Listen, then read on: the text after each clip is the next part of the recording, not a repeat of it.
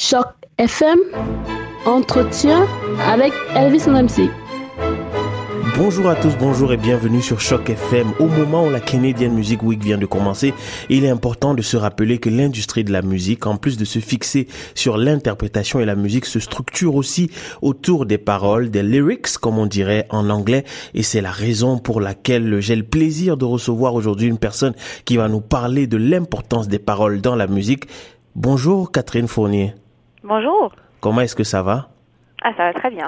Vous êtes en charge du marketing chez Lyrics Find, une société canadienne pionnière dans le domaine des paroles. Est-ce que vous pouvez commencer par nous présenter votre société?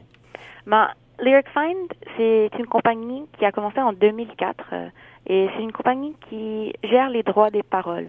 Donc, on travaille avec les éditeurs, incluant tous les majors comme Warner Chappell, Sony TV, Cobalt et Universal, ainsi que 4000 autres. Et on travaille avec eux en acquérissant les droits des paroles et on distribue ces paroles à des services de musique euh, comme Deezer, Amazon Prime, Apple, Shazam. Mais euh, c'est le but de gérer ces droits, c'est en fait de, de garantir que les auteurs sont repayés pour l'utilisation de leurs paroles. Alors Catherine, dites-moi, est-ce que ces musiciens-là dont vous, euh, vous, vous gérez les, les, les, paroles, là, les droits des paroles, ce sont essentiellement des musiciens canadiens? Parce que vous avez vous êtes une, une société canadienne ou alors c'est des musiciens euh, partout à travers le monde? Euh, C'est vraiment c'est tout le monde au monde. On, on est quand même une, une compagnie canadienne, mais on a des bureaux à Londres, à New York et juste récemment aussi à Los Angeles. Donc, on est vraiment une compagnie globale, mais en même temps, on travaille beaucoup avec le marché, le marché international.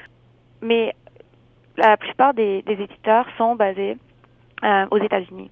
Donc, le gros du marché est, là, mais en même temps, euh, un de nos, notre VP de d'édition, euh, Robert Singerman, lui, il travaille beaucoup au marché international pour vraiment travailler avec des, des organisations comme la CSDEM en France ou on travaille aussi avec euh, une compagnie qui gère les, les paroles euh, japonaises.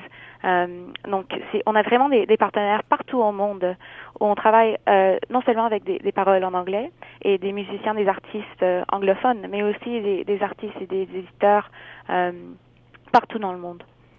Alors Catherine, euh, c'est très intéressant que l'on parle aujourd'hui de paroles parce que je me souviens euh, à l'époque où euh, le, le, le, disque physique était encore plébiscité parce qu'il disparaît de plus en plus et on privilégie en fait de plus en plus le, le disque numérique. Alors je disais tantôt à l'heure, au moment où le disque physique était encore partout, on avait souvent à l'intérieur du disque donc un petit livret qui nous permettait de consulter les paroles. On a le sentiment aujourd'hui que les paroles n'ont plus de réelle importance pour les gens. Ou c'est peut-être une opinion personnelle. Donc dites-moi, euh, à l'heure où le numérique est de plus en plus important, quelle est l'importance en fait de, continuer à se centrer sur les paroles?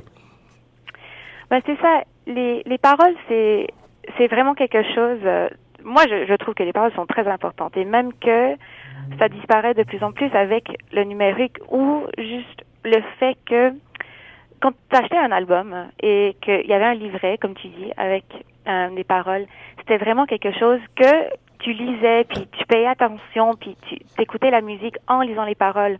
C'est vraiment, je crois que ça, avec le numérique, ça, ça se transforme. Et en ce moment, dans une, on est dans une culture où on veut tout consommer, consommer et avoir accès à tout, euh, à tous les catalogues.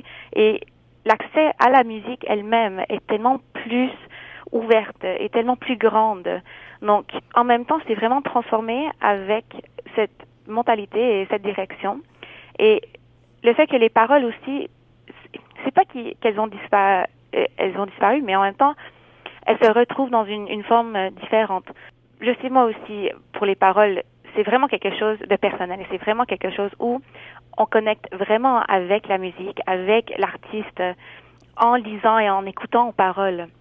Donc, c'est aussi quelque chose, je crois, on, vient de faire une étude où il y avait, euh, on a étudié le, ben, pas trop l'importance, mais plutôt l'effet des paroles sur le temps de l'écoute.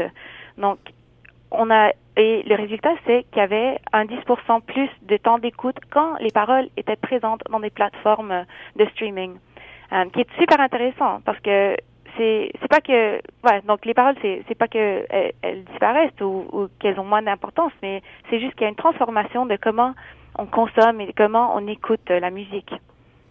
Et, justement, euh, je, crois savoir que vous tentez d'innover et de rendre les paroles plus présentes encore euh, au sein de la musique. Et vous allez très prochainement euh, lancer un un nouvel outil. Du moins, vous tentez d'innover. Est-ce que vous pouvez nous en parler? Oui, absolument. Donc, on a vraiment hâte. C'est vraiment quelque chose de différent, juste parce que Lyric Fine, c'est une compagnie euh, B2B. Donc, on, notre notre intérêt, notre focus, c'est vraiment euh, le business to business. Donc, on travaille avec d'autres compagnies. Mais qu'est-ce qu'on va lancer? C'est quelque chose de plus en direction consommateur. Et ça s'appelle Lyric Merch. Et qu'est-ce qui est cool, c'est que on utilise euh, l'édition et les paroles dans une forme complètement différente qui est plus dirigé au consommateur euh, et un produit qui est sur demande où le consommateur peut euh, imprimer, personnaliser les paroles sur n'importe quelle marchandise. Euh, on va commencer avec des t-shirts, des hoodies, des, des tasses de café et des étuis de téléphone. mais ce qui est cool, c'est que lorsque les paroles peuvent être imprimées, personnalisées, à chaque fois que les paroles sont utilisées, les auteurs sont, euh, sont repayés pour l'utilisation de ces paroles. Euh, donc, on a vraiment hâte de, de lancer ça. On, on estime probablement euh, plus tard cette année, en tant que fin été, probablement.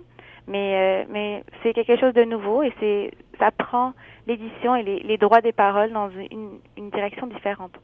Ouais, c'est vrai que c'est très très innovant et c'est une très bonne nouvelle pour euh, notamment euh, parce que ce que l'on oublie souvent c'est que ce n'est pas ce ne sont pas nécessairement les artistes qui écrivent leurs paroles, euh, il y a souvent des paroliers et donc ce sont des personnes qui doivent elles aussi être rémunérées pour le travail qu'elles font.